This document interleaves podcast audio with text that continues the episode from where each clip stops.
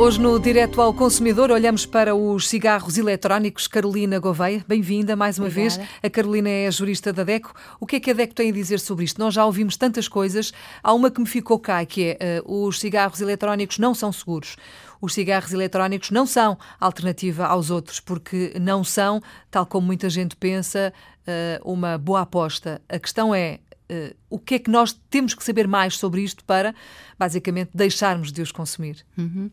Bom, de facto, a experiência que tem, tem havido e os dados que têm aparecido mais vêm dos Estados Unidos e, de facto, já se registaram pelo Centro de Controlo e Prevenção de Doenças 48 mortos e 2.291 casos de doença respiratória grave, possivelmente derivada a, a este tipo de cigarros eletrónicos. Por isso, acho que podemos ter uma certeza: não são seguros, não são melhores do que os outros, um, não podemos dizer também que não têm qualquer efeito negativo para a saúde, porque acho que não, não, de facto não há provas disso, muito pelo contrário, há de facto suspeitas de que sejam tão maus como, como, como os outros. E de facto a própria Direção-Geral de Saúde em Portugal já veio desaconselhar uh, o uso deste tipo de cigarros. Eles são desaconselhados especialmente para jovens, para jovens adultos, para mulheres grávidas, para que de facto as pessoas não pensem que quando vão para esta alternativa que são a fazer uma escolha melhor do que se fumassem os, os cigarros normais. Esta não, isto não é verdade. Essa é que é a ideia, não é? é. Quem, quem fuma eh, acredita que ao fumar estes cigarros eh, faz menos mal à saúde, não é?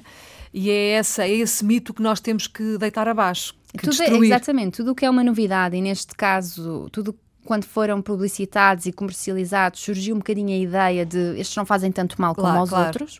Mas, mas, é só um negócio como o outro, não é? É verdade, mas quando começamos a perceber que nos Estados Unidos já existem estes números, uh, quase todas as direções gerais de saúde na União Europeia estão a desaconselhar o, a utilização, de facto ficamos com, com, com, dúvidas. Por outro lado, também é desaconselhada a compra dos, dos líquidos que são utilizados para estes cigarros através da internet. Convém comprar na própria marca os produtos que vão ser utilizados. Uh, depois, se o consumidor de cigarro eletrónico sentir uh, falta de ar, dor no peito, náuseas, vômitos, dor abdominal, deve recorrer aos serviços de saúde e deve informar que utiliza este tipo de cigarros. E acima de tudo, pense mesmo em deixar de fumar.